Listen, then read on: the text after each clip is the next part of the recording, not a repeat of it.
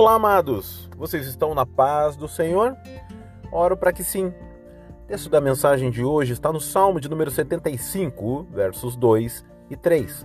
Tu dizes: Eu determino o tempo em que julgarei com justiça.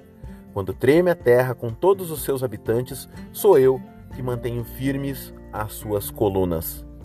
Tema da mensagem: Tudo sob controle. Deus está no controle de todas as coisas. Precisamos ter isso em mente sempre. Nada do seu projeto sobre a humanidade mudou. Ele continua com as rédeas da história em suas mãos. Gosto da canção Tapeceiro, do compositor Estênio Márcios.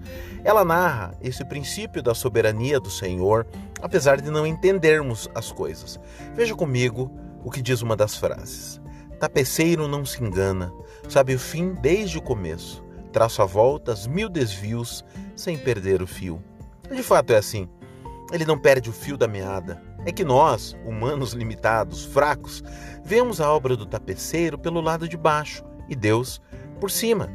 A própria palavra de Deus nos diz em Isaías 55:9: Assim como os céus são mais altos que a terra, também os meus caminhos são mais altos que os seus caminhos, e os meus pensamentos mais altos que os seus pensamentos.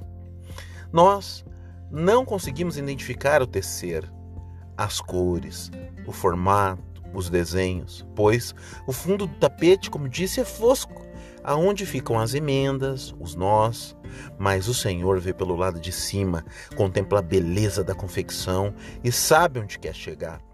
Veja a sequência da canção do Estênio. Se você olha do avesso, nem imagina o desfecho. No fim das contas, tudo se explica, tudo se encaixa, tudo coopera para o meu bem. Quando se vê pelo lado certo, muda-se logo a expressão do rosto, obra de arte para honra e glória do tapeceiro.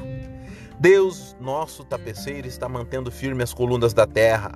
Podem ocorrer terremotos terríveis em nossas vidas, mas Ele mantém o total controle sobre tudo e todos.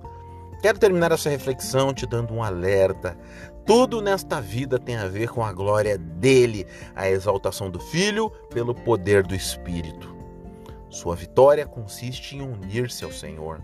Sendo assim, mesmo que você venha perder batalhas, vencerá a guerra, pois estará firmado no Senhor dos Exércitos.